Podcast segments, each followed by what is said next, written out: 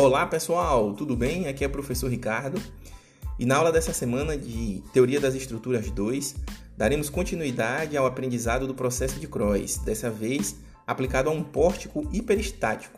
Vamos ver qual é a influência da inclusão de um pilar na estrutura.